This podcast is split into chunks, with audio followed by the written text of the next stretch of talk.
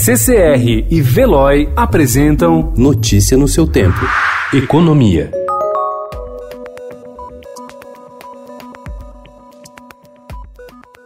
O projeto da Lei Geral do Licenciamento Ambiental, que tramita na Câmara, pretende dar carta branca para que cada estado do país defina de forma independente quais serão as regras de seus processos de licenciamento. Pela proposta mais recente do projeto de lei, relatado pelo deputado Kim Kataguiri, cada estado fica livre para definir seu rito de licenciamento, se terá ou não estudo de impacto ambiental, se estes se dará em uma ou três fases e quanto tempo deve durar.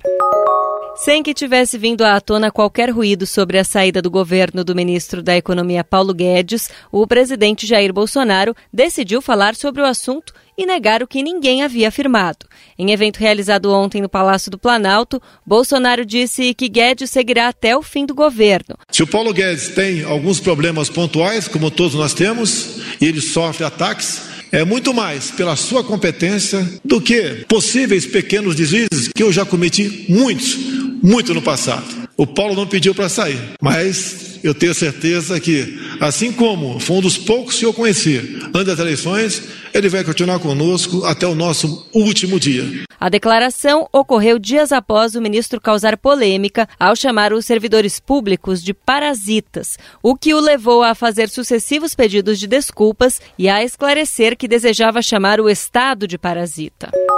O Tribunal Regional do Trabalho do Paraná determinou ontem a suspensão das demissões na Araucária Nitrogenados, uma subsidiária da Petrobras no estado, até março, quando está marcada audiência entre a direção da estatal e o sindicato que representa a categoria. A decisão da Petrobras de fechar a fábrica deu origem à greve de petroleiros em várias unidades no país, que entra hoje em seu 19º dia. A fábrica está sendo desligada porque, segundo a estatal, vem apresentando consecutivos prejuízos. A decisão vai representar a demissão de 396 empregados diretos. Puxado por revisões para baixo das projeções de crescimento do Brasil e pela aversão ao risco no exterior, o dólar renovou ontem a máxima histórica de fechamento em termos nominais desde a adoção do Plano Real em 1994. A moeda à vista encerrou o dia cotada a R$ 4,35, valorização de 0,65%. Em 12 sessões de fevereiro, a moeda americana caiu somente em quatro, duas delas com leilões extraordinários do Banco Central. Notícia no seu tempo. Oferecimento CCR e Veloy.